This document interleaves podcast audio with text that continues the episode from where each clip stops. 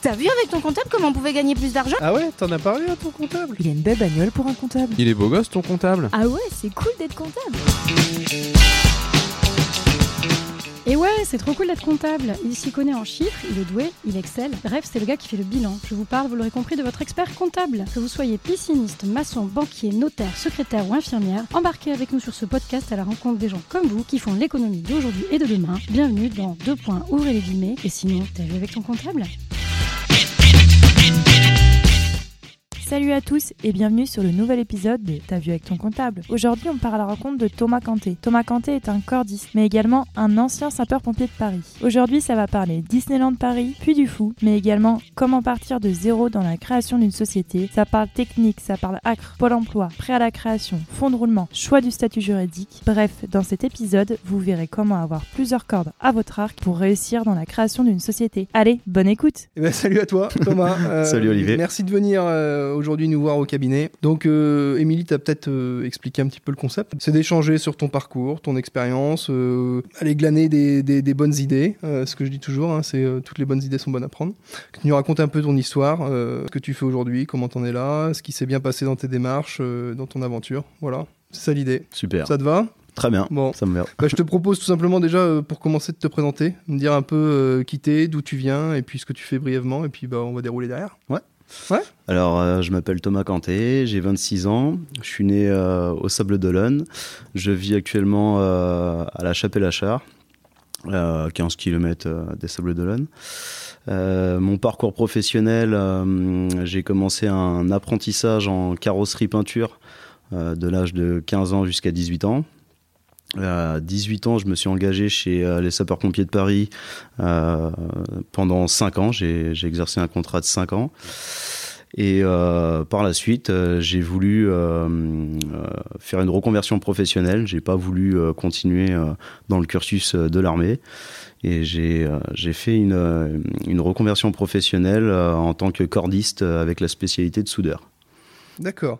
Bon alors déjà, euh, il y a un point clé sur lequel on est obligé de revenir, hein, c'est euh, première étape de ta vie, sapeur-pompier. quoi. Donc sapeur-pompier de Paris, c'est Ouais. ça Donc euh, il y, a- il y a un petit statut particulier, je crois, pour les, Oui, les on- sapeurs-pompiers de Paris. On, on appartient à l'armée de terre. Ouais. Donc, Donc a- toi, tu avais commencé par l'armée peut-être avant? Pas du tout. Pas du en tout fait, lorsqu'on passe les tests de sélection, c'est exactement les mêmes tests euh, que un, un militaire. D'accord. Voilà, on appartient à l'armée de terre, c'est des contrats euh, euh, sous statut militaire, mais euh, on est quand même pompier. On ne nous met pas une arme dans les mains à aller faire la guerre. D'accord. Et alors, euh, les tests, ils étaient faciles ou euh C'est jamais facile. faut faut s'entraîner, faut voilà, faut faut se dépasser et euh, du coup après on on sait on sait ce qu'on vaut quoi. Parce que c'est toujours euh, les, les- les mêmes émissions, tu sais, sur euh, C8, Oui, euh, oui. M6, là où à chaque fois ils te disent le, le test d'entrée Moi, pour pers- moi, personnellement, mon point de vue, c'est qu'ils veulent envoyer du rêve, mais il y a, y a une grosse partie de vrai, oui. Et euh, le, t'as le test de la planche, c'est ça? Alors, Tu l'as fait ça? oui, alors, la- le test de la planche, on le commence à l'apprendre euh, à l'école des, des pompiers de Paris. Euh, et après, euh, euh, tous les jours, lorsqu'- lorsqu'on prend notre garde, on doit faire le test de la planche pour savoir si on est opérationnel lors de notre garde ou non. D'accord. Et t'as des fois où t'as défaillé? Euh, ça m'est arrivé, alors beaucoup à l'école. À l'école, euh, on nous pousse vraiment à bout, euh, on est fatigué, beaucoup de tendinite. Ça arrive euh, que lorsque on fait, une, on fait une grosse journée, on dort pas de la nuit et après ils nous disent bon allez hop c'est parti, mettez-vous en tenue de feu, euh, vous faites une planche. Ça arrive des fois de bloquer. En compagnie d'incendie, j'ai jamais, je crois pas, hein, j'ai pas de souvenir, mais je crois que j'ai j'ai jamais échoué. Ouais. D'accord. Et euh, qu'est-ce qui a fait alors que. T'as fait ça pendant combien de temps? Cinq ans. 5 ans. Et qu'est-ce qui a fait justement que t'as voulu à un moment passer à autre chose, euh, entamer cette reconversion? Je voyais. Alors, c'est mon point de vue, hein, comme je dis bien, euh, chacun a son opinion. Euh, moi, j'ai vite vu au bout de 2-3 ans euh, d'ancienneté euh, chez les pompiers que euh, j'allais pas, euh, j'allais pas poursuivre. euh, euh, malheureusement, le, le salaire n'y est pas. Euh, on fait pas ça pour le salaire, mais euh, c'est compliqué les fins de mois. Euh, ce Ouais. qu'il faut savoir, c'est que les pompiers de Paris euh, ne vivent pas forcément à Paris. C'est beaucoup de, de- de gens de province. Et du coup, euh, on fait beaucoup d'allers-retours en TGV. Et ça, ça a un coût. Ouais, mais quand t'es à l'armée, justement, normalement, le TGV, tu Alors. le payes pas Si? Alors, si on, on a une réduction militaire de 75%, Ouais. ce qu'il faut savoir, c'est que les Sables d'Olonne à Paris, un aller-retour, faut compter euh, avec la réduction au minimum 50 euros l'aller-retour. Sachant qu'on fait Ré- peut-être. euh, réduction déduite. Ouais, Ouais, donc en reste à charge, quoi. c'est ça. Ouais, d'accord. Et par mois, on fait peut-être 8-10 allers-retours. Donc Ouais, euh, ça, ça chiffre très, très vite. D'accord. Et euh, d'accord, j'avais pas du tout cette notion-là. Moi, je pensais au contraire, justement, euh, sans aucune jalousie, hein, que le, le statut sapeur- sapeur-pompier de Pa- Paris au niveau financier était euh, euh, tout à fait. Non, non, mais c'est vrai. hein, vois, je, c'est je vrai, pensais pas qu'on gagnait des millions, mais je pensais que souvent, c'était confort. Quoi. souvent on, nous dit, on nous disait euh, Ah, vous avez une belle situation, etc. Le métier est magnifique. Ouais. Maintenant, la situation financière, euh, c'est vraiment euh, c'est une fois tout déduit, le train, etc. On a quand même un loyer à payer. hein, euh, on a- souvent, on a une maison euh, chez nous et, et là, par contre, c'est compliqué. Ouais. Il reste pas grand chose pour aller faire un petit restaurant. Ouais, c'est d'ailleurs pour ça que, comme tu le disais peut-être, les, les- les sapeurs-pompiers de Paris, souvent, n'habitent pas à Paris parce qu'ils n'ont pas les moyens Ah forcément d'aller payer le, C'est c'est le- impossible. le loyer parisien. Quoi. Ouais, ok. Ok, donc, euh, donc au bout de 5 ans, euh, volonté de reconversion, comment, ça, s'est ouais. passé? Alors euh, moi j'aime personnellement j'aime tout ce qui est un peu atypique. je suis un peu hyperactif, j'aime les métiers un peu atypiques, j'aime ce qui bouge et, et je sais que tout ce qui est un peu avec de l'adrénaline, les métiers de hauteur, un peu à sensation, c'est ce qui me plaisait bien. Et du coup j'ai fait un petit rapprochement avec les cordistes. Euh, c'est un métier avec euh, Alors celle-là, on l'a- on l'avait pas celle-là. Donc là, bah, c'est bien parce que moi j'écoute beaucoup de podcasts et euh, si tu veux, notamment le podcast de Mathieu Stéphanie, euh, Génération Do It Yourself. Et euh, bah, lui aussi, il est à Paris quand il fait ses podcasts. Ouais. Et souvent, il y a des travaux dans la copro, machin. Et il me dit à chaque fois J'espère qu'on n'entendra pas le- les, les bruits des travaux et tout ça. Donc là, pour la petite histoire, il y a un mec qui est en train de, de, de- de percer le mur chez nous pour mettre un, un luminaire. Et ça, c'était pas prévu. Alors, on, on a un petit outil qui, normalement, en fait, va, va venir euh, euh, écraser les, les sons parasites. ok Je pense qu'il y aura quand même un petit résidu, vu le, vu le bruit qu'il y a eu. Mais bon, c'est pas grave. Ça, ça le fait quand pour même. la petite anecdote. Donc je sais plus où j'en étais. euh, Bah sur ouais, comment t'en étais venu justement à cette Ouais. reconversion? Parce que c'est vrai que j'ai pris le, le, le- le sujet là par le mauvais bout. On, on sait même pas ce que tu fais en fait. Donc toi t'es cordiste. Alors en fait, ouais, j'ai choisi euh, le métier de cordiste. Euh, le métier de cordiste, c'est un, on va dire que c'est un premier métier. C'est ce qui va faire qu'on accède. C'est, euh, c'est pour accéder à, au deuxième métier qui moi j'ai pris, euh, j'ai pris la soudure. Donc en gros, mon métier consiste à aller faire de la soudure avec l'accès de cordes. Donc euh, on va dans des accès euh, difficiles où les, euh, les nacelles, les échafaudages ou certains engins ne peuvent pas y accéder. Mm. Et, et du coup, on est un peu, entre guillemets, la dernière solution. Quoi. Ouais d'accord. Travaux difficiles d'accès quoi. C'est ça. Mm. Donc ça, c'est le métier de cordiste. Et moi, après, voilà, j'ai pris, j'ai pris une spécialité qui est la soudure. Euh, voilà, hein, il y, a des- il y a des gens qui font de la maçonnerie, charpente, euh, nettoyage de vitres. Et moi, mon, voilà, mon but, c'était de faire de la soudure. C'est euh, une formation qui, qui t'a pris combien de temps? Alors la soudure est très longue. Euh, j'ai fait un titre professionnel sur 10 mois euh, avec pas mal de licences tout au long de cette formation. Et euh, j'ai passé, donc on appelle ça un CQP, euh, certification, certificat pardon, de qualification professionnelle de niveau 1, qui est de 5 semaines. D'accord. Donc au, au final ça fait un peu plus d'un an quoi. Voilà, ça fait ça, ouais, à peu près. Ok. Et puis derrière t'étais euh, paré, euh, paré pour faire feu quoi, sans mauvais jeu de mots. C'est ça, euh, on va vite sur le terrain, on s'aperçoit que c'est pas facile tous les jours. Ouais. Et, euh, et après, euh, voilà, ce qu'on apprend à l'école, euh, c'est une chose, mais sur le terrain, c'est autre chose. Et alors justement, euh, première mise en situation professionnelle, tu fais ça euh, où et comment t'es- je, je crois que tu as fait pas mal d'intérim au début, mais ton, Oui. ton premier employeur, c'est qui euh? Alors, mon premier employeur, euh, c'était pour une, une agence d'intérim qui m'a qui m'a permis d'aller travailler euh, de nuit euh, sur les manèges à Disneyland à Paris. Donc euh, superbe expérience, euh, c'était euh, c'était très sympathique euh, d'aller réparer les, euh, les les manèges de Disney euh, de nuit lors de la maintenance. D'accord. Ouais, donc toi, tu es capable de me dire si oui ou non la machine de Disney, elle est safe ou pas safe. C'est Quoi. un- on va dire on va dire que c'est un peu ça. Je sais euh, les On, a tous vu les vidéos sur internet avec la, la nacelle qui se décroche. ou, Ouais. euh, Alors après, euh, non, dans l'ensemble, euh, ce qui est, ce qui est bien euh, chez Disney à Paris, c'est que c'est super bien contrôlé. Franchement, euh, il y, a, il y a un suivi qui est, euh, qui est très très euh, pro et euh, c'est vraiment sécurité, sécurité. Quoi. Donc c'est très bien, c'est rassurant. D'accord. Donc là, intérim, c'est ouais, c'est ce que tu me disais au début. euh, c'est un métier qui, euh, bah, qui se pratique beaucoup en intérim, avec des missions euh, à Oui. droite à gauche, en France, à l'étranger. Et... C'est ça, parce qu'en en gros, l'intérim paye plutôt bien, franchement. Ouais. Euh, on a une bonne rémunération. euh, c'est c'est quand même intéressant. Euh, moi, ce qui a fait la chose, c'est que je suis soudeur, à- enfin, j'ai la spécialité de soudeur, donc on est très peu exercé en France. Et on m'a on m'a vite, comment dire, on m'a.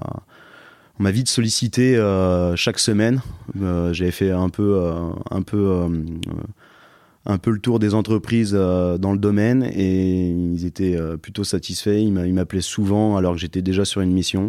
Donc j'ai vite vu le potentiel en tant qu'entrepreneur Mm. et c'est ça qui m'a donné un peu la puce à l'oreille pour, pour, pour monter mon entreprise. Quoi. Ouais, parce que tu as vu de toute façon que le marché était là. Clairement, Oui. euh, tes compétences sont recherchées et puis. euh, bah, euh, ouais, t'as, t'as beaucoup de sollicitations, quoi. Donc tu t'es dit, euh, allez, je vais le faire pour mon. Totalement, c'est ce que je me suis dit. Pourquoi pas, enfin, pourquoi le faire pour des patrons alors que je pourrais être mon propre patron?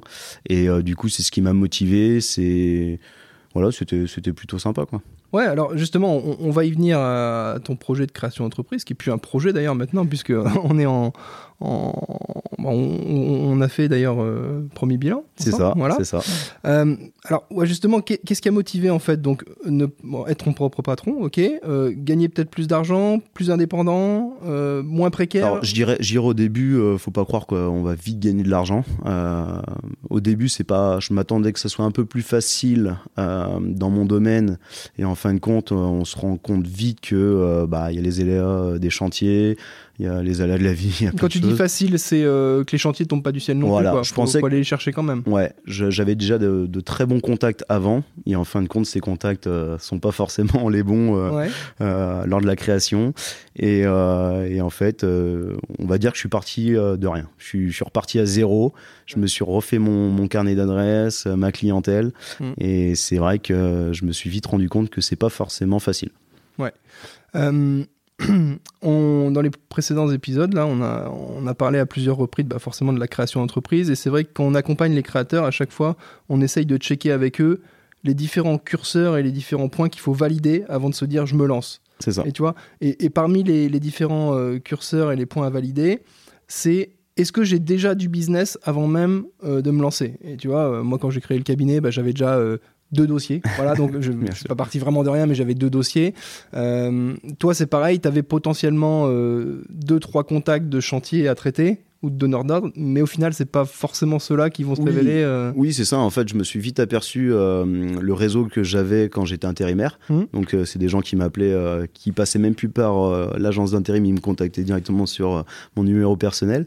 Donc, on avait quand même une bonne relation. Et en fait, quand je leur ai expliqué que je montais mon entreprise, ils m'ont félicité, mais euh, c'était plus la même la même version. C'était même plus une, une question de, de, de rémunération. C'était une question. euh, ils avaient peur que je leur euh, je leur vole leur, leur marché, quoi, leur, leur chantier en Ouais. direct. D'accord. Alors que moi, je leur faisais comprendre que voilà, je, je cherchais un minimum de sous-traitance et, euh, et de garder cette relation entre nous. Quoi. Ouais.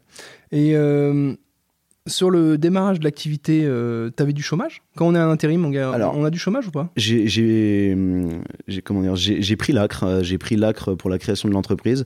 Euh, j'avais le choix de soit pas de me verser de salaire euh, chaque mois euh, et de prendre mes allocations, soit de, euh, de prendre le- les 45% d'allocations pour m'aider à créer cette entreprise. C'est bien, t'as bien retenu la leçon. Et, mais c'est- intéressant qu'on parle de ça parce que c'est un, un point qui revient en fait euh, euh, trois fois sur quatre en Bien entretien sûr, avec les prospects. hein. C'est vrai que je suis au Pôle emploi. euh, derrière le Pôle emploi me dit Ah oui, vous allez pouvoir bénéficier de l'ACRE. Alors il y, a- il y a plein d'acronymes l'ACRE, l'ARS, l'AR, Oui. machin, on sait pas trop.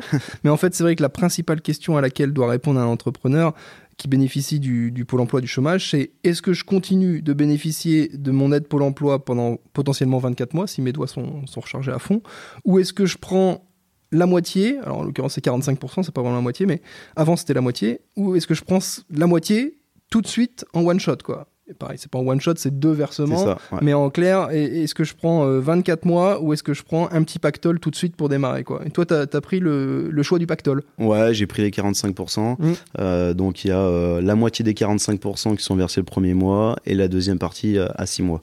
Et qu'est-ce qui a motivé ton choix? Parce que, euh, en toute franchise avec toi, Alors- moi, souvent, souvent, je conseille la deuxième solution. Ouais, pour alors, laisser justement le pour- temps aux créateurs, tu vois, de, de, de monter en pleine vitesse de. Alors de moi, le, choix était vite vu. hein, c'est que si je prenais euh, mes allocations euh, chaque mois, je pouvais pas y vivre. Ça payait juste mon crédit euh, immobilier. Donc euh, le choix était vite vu. Euh, J'ai préféré euh, prendre le pactole, euh, les mettre dans l'entreprise. euh, de ça, ça me permettait d'avoir une assurance, on va, on va dire les six premiers mois, et de, de voir après euh, si je peux me verser un salaire. Et ça a été le cas. J'ai vite, euh, vite pu me re- reverser un salaire, donc c'était cool. Il y a, il y a deux, deux situations qui, euh, entre guillemets, motivent souvent de, prendre la décision que tu as prise.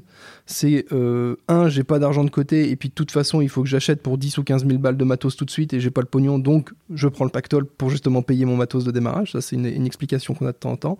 Et puis, il y a une autre explication, tu as d'autres personnes qui aiment bien, en fait, euh, garder cette soupape de sécurité, parce qu'il faut savoir que quand tu prends pas justement euh, les 24 mois d'indemnisation et que tu prends euh, juste le- la, la cagnotte au départ, et ben ce que tu n'as pas consommé n'est pas perdu. C'est-à-dire que si jamais tu retournes au pôle emploi euh, après un échec entrepreneurial par exemple, et ben il te reste quand même un, an potentiellement de Mm. chômage à consommer. Donc t'es pas euh, sur la C'est ça, ouais. Ouais, c'est exactement ça. Alors, euh, concernant ta création d'entreprise, donc on a, on a vu cette histoire de Pôle emploi. Est-ce que tu peux nous faire un petit retour? Qu'est-ce qui a été euh, facile et au contraire euh, compliqué euh, dans le cadre de ta création d'entreprise? Que ça soit d'un point de vue matériel, administratif Alors le côté administratif était un peu compliqué parce que le fait d'avoir pris une reconversion militaire, j'appartenais toujours à l'armée. Involontairement, c'était eux qui me, qui me versaient mon chômage via Pôle Emploi. Donc c'était un peu compliqué côté administratif. Côté matériel, euh, je me cache pas, hein, j'ai dû faire quand même un, un petit crédit, euh, un petit emprunt euh, pour avoir un minimum de matériel pour commencer euh, et euh, un fonds de un fonds de commerce, Mmh. euh, parce que Un fonds de roulement. un fonds de roulement, pardon. Ouais. non, pas de souci, je suis là pour ça. c'est vrai.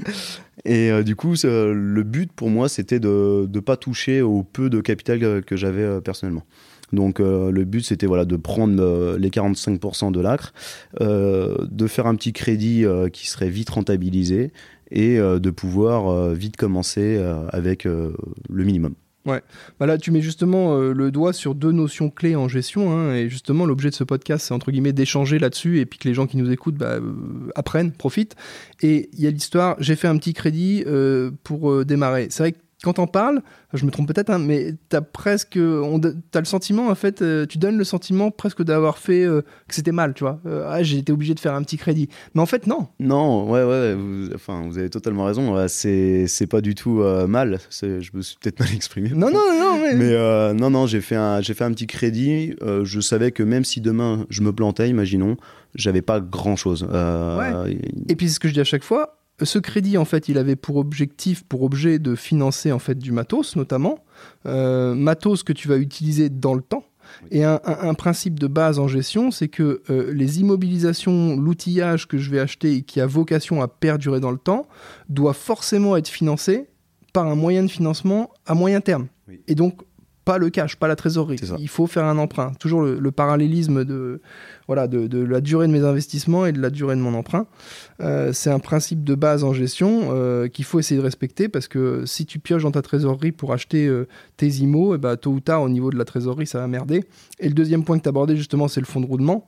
Euh, bah, voilà, si en plus tu as payé tes immobilisations cash, bah, ton fonds de roulement euh, il diminue d'autant. Bien sûr. Et le fonds de roulement, en fait, ça va être un- pour vulgariser la chose, ça va être un matelas financier qui va te permettre de faire face entre le décalage euh, de temps entre les encaissements clients et le paiement des fournisseurs. Parce que forcément, euh, euh, un fournisseur, tu vas devoir le payer à un instant T, mais peut-être que ton client t'aura pas réglé. Donc, il faut que tu fasses, toi, une avance de trésorerie. C'est ça. et ouais, c'est ça, en fait, le fonds de roulement. Faut, faut savoir jongler. Ouais. Bon, ok. Euh, si justement tu devais donner un, conseil euh, aux, jeunes entrepreneurs qui, euh, qui hésitent à se lancer, euh, qui, qui doutent un peu, ça serait quoi? Faut pas hésiter à, à, se faire entourer de bonnes personnes. Euh, faut pas hésiter à, aller voir un, un cabinet d'experts comptables. Moi, j'ai eu la chance de, de vous avoir.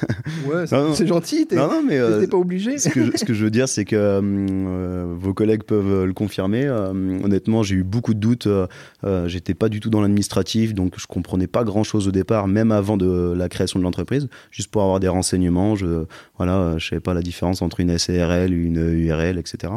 Donc il y avait beaucoup de, beaucoup de doutes pour moi, il y en a toujours un petit peu, mais ce qui est bien, c'est que euh, faut, avoir, euh, faut avoir des gens compétents qui peuvent euh, nous entourer, et, et c'est grâce à ça qu'on se lance et qu'on se rassure surtout. Ouais. Justement, c'est vrai que tu parlais d'SARL et autres. C'est vrai que le choix du statut juridique en démarrage, il n'est pas évident. Mm. Quand tu commences à aller regarder sur Internet, euh, tu as 36 000 trucs, euh, euh, parfois contradictoires, euh, parfois très précis, trop techniques, même quasiment inaccessibles parce que trop techniques. Toi, justement, maintenant, tu es au taquet, SARL, SAS ah, Mieux, mieux qu'avant. Mieux, mieux qu'avant, ouais, ouais, ouais, ça, ça, ça va mieux. je partais pour une SARL, parce que je devais être associé donc avant. malheureusement, ça s'est pas fait au démarrage. C'est vrai qu'il y avait ça, ouais. Et ouais. du coup, du coup, voilà, je suis, je suis passé à URL, qui est exactement la même chose, mais bon, je suis pas associé, quoi. Exactement. Donc, tu l'as très bien résumé. Les gens, vous stressez pas. Une URL, c'est tout simplement une SARL où tu es tout seul. C'est exactement ça. Voilà. Ouais. Euh, tu bosses beaucoup? Combien, combien d'heures semaine? Alors c'est moi c'est un peu euh, c'est un peu euh, aléatoire. Il euh, y a des semaines où ça va être beaucoup de rendez-vous, euh, donc bon voilà je, je vais même pas faire 35 heures par semaine. Et il y a des semaines oui je vais faire 80 90 heures. J'ai la chance de pouvoir travailler à l'étranger en 2021 donc c'était super. Ouais, parce là... que tu avais une autorisation de ouais, de voyager pour le travail. Oui oui ouais. oui. oui. Euh, je, travaille souvent pour des clients où euh, voilà c'est hyper important euh, pour pour le développement de l'industrie. Donc eux ils peuvent pas se permettre de, fermer. Et là du coup du coup oui on, on, se fait des grosses journées de 12-13 heures donc euh, 7 jours sur 7 donc là oui on compte pas trop nos heures. Mmh. maintenant ouais parce que j'étais en train de noter mais là tu me dis euh, entre 35 heures pour les petites semaines ouais. et puis 80 90 pour les grosses. Tu, tu, connais la durée légale du travail en France? Oui oui après bon je, comprends. Maintenant maintenant moi l'avantage que j'ai c'est que euh, j'ai jamais compté mes heures. Euh, ouais. chez les pompiers de Paris c'est vrai que c'est quand même euh, hyper intense et hyper physique. On enchaîne des grosses gardes de 24 heures plusieurs jours d'affilée. Donc voilà les 35 heures on va dire que j'ai pas trop trop connu euh, mis à part euh, l'intérim. Mais euh, et même en intérim je faisais pas mal d'heures avec des heures sup donc ouais ok, ça, ça, fait, euh, ça fait quand même des bonnes semaines. Et euh, justement, euh, un truc alors là que je ne maîtrise absolument pas, parce que nous, on a un bureau, un, bureau, un, un boulot assez cool physiquement ouais. derrière notre bureau. Est-ce que justement, physiquement, ça tire des fois ouais. fin de semaine Honnêtement, Et comment tu fais pour entretenir ton corps pour qu'il soit apte justement à, à durer dans le temps? Alors euh, oui, ça tire physiquement, ça dépend des chantiers. Euh, moi, je sais que euh, le dos, moi, je personnellement, c'est plus le dos qui, qui en prend un coup. Euh, on est souvent dans des positions un peu un peu tordues, un peu euh, comme des singes malheureusement. Ouais, ouais. on nous appelle souvent les singes. Mais, euh, mais oui, oui c'est hyper physique. Euh, après, euh, oui, il faut s'entretenir, il faut musculation surtout. Ouais, tu fais de la muscu un peu? Un petit peu, involontairement. D'abord, notre métier nous muscle naturellement. c'est quand même physique au niveau des bras et des jambes, donc on, on se muscle naturellement.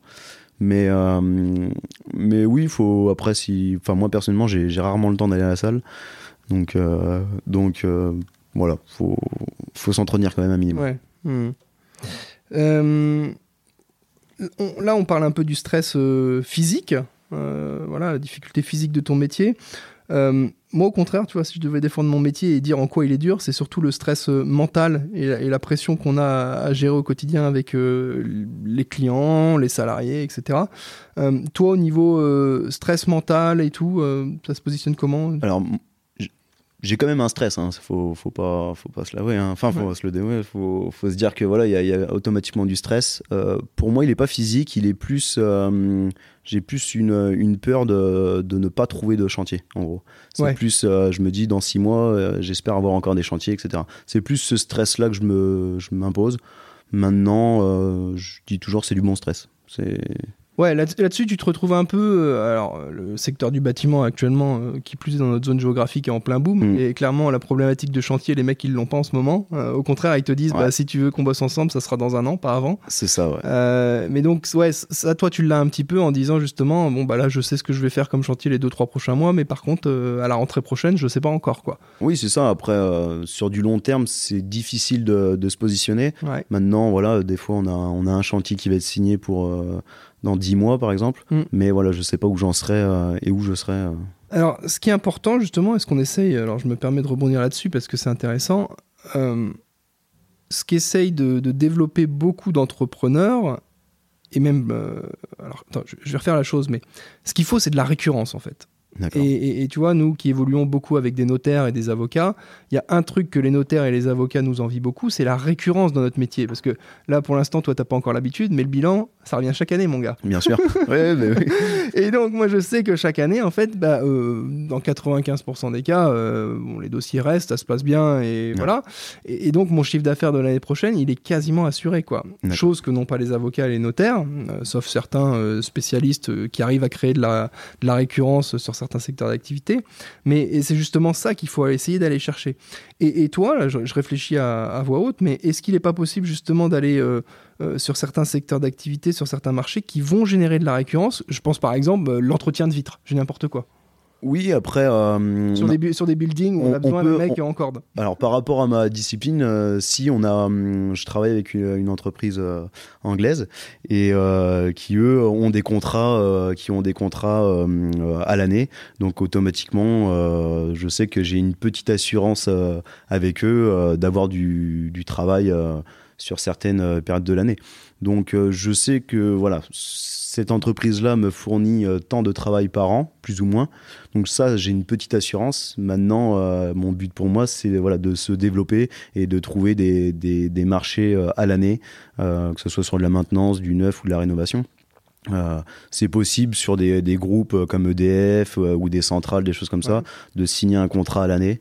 Maintenant, c'est pas facile d'y accéder, euh, c'est ça le plus dur. quoi. Ouais, il demande, il demande peut-être, parce que la difficulté aussi, c'est que tu es tout seul dans ta boîte. Alors ouais, Et donc demain, euh, toi, t'as- tu te fais euh, un doigt ou un bras ou un genou ou je ne sais trop quelle pathologie physique, tu es sur le carreau, quoi. C'est. Sans mauvais jeu de mots. c'est totalement et- ça. et donc, en fait, le donneur d'ordre, il va dire bah, Moi, je prends pas le risque parce que euh, si jamais il t'arrive la moindre chose, t'as pas de, t'as pas de numéro 2, quoi. Ouais, alors pour l'entreprise, c'est sûr. Après, moi, euh, ma politique, c'est de faire travailler des intérimaires et d'autres entreprises, des auto-entrepreneurs. Ouais. Euh, que voilà qu'on on essaie de se faire une petite équipe.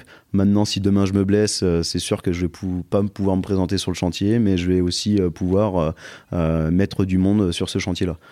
Ouais, donc, donc t'as pas de, toi, t'as pas encore de salarié. Alors, je sais pas si c'est un objectif euh, ou C'est pas. un mais objectif. C'est un objectif, Ouais, ouais. ouais. Mais actuellement, euh, tu bosses avec euh, des auto-entrepreneurs. C'est ça. Ok, comment ça se passe? Ça se passe très très bien. Euh, ouais. ouais, ça se passe très très bien. Euh, euh, bon, bah après, il faut apprendre à se connaître et à, à se mettre d'accord aussi euh, sur les façons de travailler, mais ça se passe plutôt bien. J'ai rarement eu de, de soucis. Euh, Ce que tu disais, une des premières choses que enfin, je me permets de te couper, mais une des premières fois qu'on s'est rencontrés, c'est vrai que je me souviens, tu m'avais dit les, les, les cordistes, les cordistes soudeurs et autres, c'est un microcosme. Euh, tout le monde se connaît un petit peu Ouais, et on, niche, se- ouais. on se respecte pas mal parce qu'on se connaît, on connaît les. C'est enfin, une petite niche, euh, on sait ce qu'on vaut.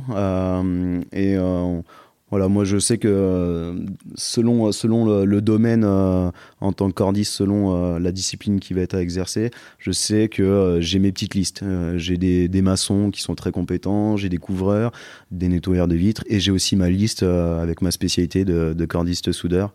Euh, voilà. D'accord. Est-ce que tu as une petite anecdote à nous raconter sur ton métier un, Je sais pas, un truc vraiment euh, incroyable qui s'est passé un jour sur un chantier ou peut-être euh, peut-être un, un bâtiment ou un chantier incroyable que tu as traité euh Hum, on, a, on a eu, on a eu les, les, les machines de Disneyland. Ouais, Mais- machine de Disneyland, c'est très bien passé. Bon, on a eu un, on a, on a eu un petit souci une, une nuit. on a trouvé une, une grosse fissure sur un, le manège principal euh, de, de- Disney du parc, pardon. Ouais. Et euh, du coup, on a trouvé euh, une fissure à 2h30 du matin. On devait laisser l'attraction euh, open à 6h et du coup, ils ont dû ouvrir le parc à 9h30. Donc avec un décalage de 3 heures Ouais. Ouais. Et euh, du coup, ça faisait des pénalités de retard parce que euh, on n'avait pas le choix. Fallait, fallait absolument réparer le manège. euh, C'était Alors vraiment. tu me parles euh, de pénalité de retard, c'est vous qui avez pris enfin, Non, non, non, non. Les non, pénalités de retard, elles concernaient qui je Parce que la fissure, elle n'était pas. Bien sûr, non, non, nous, euh, nous on entretient le parc, donc Ouais. automatiquement, euh, automatiquement, c'est pas nous qui va être euh, pénalisé. Je pense que, euh, je sais qu'il y avait des, des pénalités. Alors, qui est-ce qui les prenait? Ça, je sais pas. Mais euh, peut-être que c'est euh, des managers euh, du parc ou, euh, Ou l'assurance. ou l'assurance, ça se peut. hein. D'abord, Ouais. faut bien que quelqu'un paye un jour ou l'autre. Mais, euh, mais euh, eux, voilà. Ce qui est normal, c'est que c'est la sécurité avant tout, et, et ils ont préféré décaler l'ouverture du parc. Oui, c'était d'une sage décision, on va dire. Oui, vu l'ampleur des travaux, oui.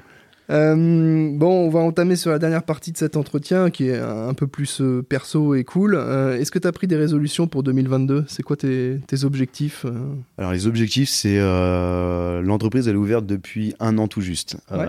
L'objectif c'est de, de se développer, développer sa clientèle, de pouvoir de pouvoir travailler avec différentes entreprises. Ouais. dans plusieurs milieux et puis euh, par la suite euh, bah, de pouvoir euh, embaucher ma première personne hein, pour essayer de, de faire d'autres d'autres équipes Toi, géographiquement, de toute façon, tu peux intervenir. internationales. Ouais. Alors ça n'a pas été facile au début hein, niveau anglais. Ouais. Ouais, ça a été très dur. Là, petit à petit, euh, je m'y mets. euh, Ouais, parce qu'il y a à la fois, bon, bah, forcément le langage courant classique, mais tu as l'aspect technique, Ouais, également. technique. Comment t'as fait? Bah, le- les applications, euh, les mains, euh, demander euh, comment ça s'appelle euh, cet outil, etc. Et puis après, euh, le cerveau. euh, Ouais, et, et ça, c'est quelque chose que tu as commencé à développer quand tu as travaillé pour ton, ton client euh, Ouais. anglais, là Ouais, c'est ça, ouais. Ok. Ça m'a beaucoup aidé. Euh, C'est vrai que euh, c'est même euh, très enrichissant euh, d'apprendre euh, différentes méthodes parce qu'ils n'ont pas les mêmes méthodes que nous. C'est ce que j'allais dire, hein, ouais. Ouais. Et, euh, et du coup, c'est- très enrichissant et ce qui donne envie de, de se développer, de, de voir d'autres choses en fait. Ok, ok, ok, cool. Euh, dans le cadre de... Je, je reviens vite fait quand même là-dessus, j'en j'en profite pour te poser la question. Euh, le podcast qu'on fait là, il est, il est là pour échanger les trucs et astuces, pour également indirectement faire un peu la promotion du métier d'expert comptable. Ouais. Non pas du cabinet, je m'en fiche un peu, et puis de toute façon ça se fait de manière indirecte naturellement, mais euh, la profession d'expert comptable... euh, a, besoin, entre guillemets, de travailler sa notoriété et son attractivité auprès des jeunes. Euh, toi, justement, comment tu vois le métier d'expert comptable? Et euh, si tu devais, entre guillemets, euh, alors je vais pas dire vendre la chose, parce que c'est- Ouais, moi, moi, je le vois comme. euh, alors c'est mon point de vue, hein, c'est Ouais, justement, comme un grand frère. Et, Ouais. et c'est ce que j'aime parce que euh, moi je vous dis si euh, si euh, si euh, le cabinet n'était pas là, j'aurais pas eu les réponses de enfin les réponses aux questions que je me posais et du coup je pense que je me serais pas forcément lancé pareil. J'aurais peut-être fait des bêtises ou j'aurais ou j'aurais ou totalement je me serais pas lancé parce que par peur. Et là le fait que euh, un expert comptable euh, le cabinet était là pour me conseiller, pour m'orienter et pour euh, m'expliquer, euh, ça m'a totalement rassuré. Donc je dirais que c'est plus le rôle d'un grand frère. Bah super, bah tu, franchement, euh, je crois que tu pouvais pas mieux répondre. Euh, je m'attendais pas du tout à cette réponse, mais euh, c'est vrai que c'est Pascal, le grand frère C'est un peu ça, ouais. on pourrait dire ça. ouais. Non, mais c'est intéressant et, l'idée pourra être prise éventuellement dans les campagnes de, de com de, la, de la profession. C'est c'est bien résumé. C'est bien résumé. Euh, pareil, l'idée dans ce, ce podcast, c'est d'échanger un peu euh, sur les, les bon, trucs et astuces et puis les bons plans du coin. Toi, tu es du coin. Ouais. te Vendée. C'est ça, des sables, ouais. Voilà. Euh, justement, si tu devais nous partager euh, un ou deux euh, trucs sympas à faire dans le coin, alors soit un resto, soit un spot super. Super sexy à aller découvrir. Ouais. euh. Sur le, bah moi je suis un peu chauvin. hein. C'est Ouais. vrai que j'aime bien les sables. Euh, non, il y a, il y a- il y a pas mal de spots euh, hyper cool sur la Vendée, hein, que ce soit les marais salants, la forêt, les dunes, le, le littoral. euh, tous ces spots-là sont sympas. Après, euh, honnêtement, je connais pas trop le, les parties des terres. Ouais, non mais. Ah, le, puits du, le Puy du Fou est sympa, c'est à faire. Ouais. Bon, le, le Puy du Fou, alors euh, moi, je, ma femme, ça fait euh, 10 ans, euh, un peu plus qu'elle est, euh, elle est venue me rejoindre euh, au Sable d'Olonne et euh, elle a malheureusement jamais eu l'occasion de faire le Puy du Fou encore. Euh, moi, je l'ai fait avec ma fille pour la première fois l'année dernière.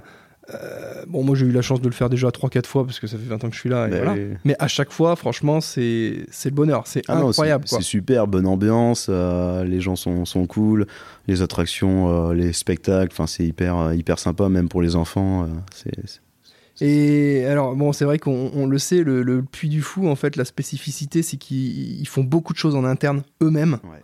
Euh, que ça soit la, la création, l'entretien et tout ça. Ils ont des cordistes. Mais et justement, je Ils voulais y venir. Je voulais ouais, y venir. ouais. Il y a peut-être. euh, bon, J'ai voulu, j'ai voulu euh, travailler pour eux. J'ai, j'ai fait une première approche et en fait, ils ont, ils ont leur propre équipe de cordistes pour pour leur maintenance, pour l'in- l'installation tu viens exactement de confirmer ce que, ce que je disais super, avant. hein. Ils font ça en, en interne. en interne. Et c'est pareil, tu vois, pour tout ce qui est bouffe, nettoyage du linge, etc. Ouais. Souvent, en fait, de plus en plus, les entreprises et surtout les gros groupes font appel à des prestataires externes pour des questions Oui. de coûts, de rentabilité, etc. Euh, ils vont aller voir la Sodexo pour les plateaux repas, ils vont aller voir une méga boîte de blanchisserie qui ne fait que ça et puis ils vont sous-traiter. Or non, le Puy du Fou, eux, ils ont euh, leur service de blanchisserie interne, etc. Et au final, j'avais vu un reportage, je crois, sur M6 à l'époque, où au contraire, euh, grâce au, enfin, au fait d'internaliser tout ça, et ben, ils faisaient des économies. Ah oui, oui, non, mais c'est exceptionnel. hein, c'est, super. Ok, super. Euh, pour terminer, est-ce que tu as une citation euh, que tu souhaiterais m'indiquer euh, comme ça. bah, Ça Ce coup-ci, pas. vu qu'on t'avait pas prévenu, ce coup-ci, c'est moi. Moi, je- ce que je dis souvent, c'est ne pas se fixer de limites. C'est la meilleure façon d'aller loin. Ouais. Donc, en tout cas, c'est ce que je te souhaite avec ton entreprise, euh, Thomas. Euh, Merci beaucoup, Là, c'est un, c'est un, un beau début. hein. On a fait le premier bilan. euh, c'est- prometteur, on va dire. J'espère que tu arriveras à atteindre tes objectifs. Et, euh, et en tout cas, merci beaucoup pour, euh, pour ce partage d'expérience. Euh, C'était super. C'est pas tous les jours qu'on accueille un mec avec des, des, des- compétences techniques telles que les tiennes. Moi, ça me fait toujours très plaisir de d'accueillir des, ouais, des, des vrais techniciens. parce que bon, nous, dans notre métier, même si la compta, la fiscale, sociale, c'est des trucs Ouais. très très techniques, on est au, fi- au final, ce qu'on dit toujours, le, le médecin généraliste de l'entreprise. Dans généraliste, bah, il y a généraliste global. Je suis pas un ultra technicien. On traite de plein de plein de sujets. Donc c'est vrai que j'aime bien être euh, au contact d'entrepreneurs, que ce soit dans le bâtiment ou des mecs comme toi qui sont euh, des vrais pros de, de leur métier. Ça fait toujours plaisir. En plus d'être techni- technicien, pardon, Ouais. vous êtes aussi un grand frère. Ouais. du coup, Ouais, on, on a retenu ce truc-là et c'est vrai que non, c'est Euh, cool. Ouais, super. Bon, bah, je, je vais te laisser vaquer à, à tes occupations. Merci d'être venu nous voir. Merci à vous, top. Et puis, j'espère que l'expérience t'a plu. Très cool. Franchement, pour une première, c'était ça. Bon, et ben allez, bonne fin d'après-midi. À Merci. bientôt. Ciao.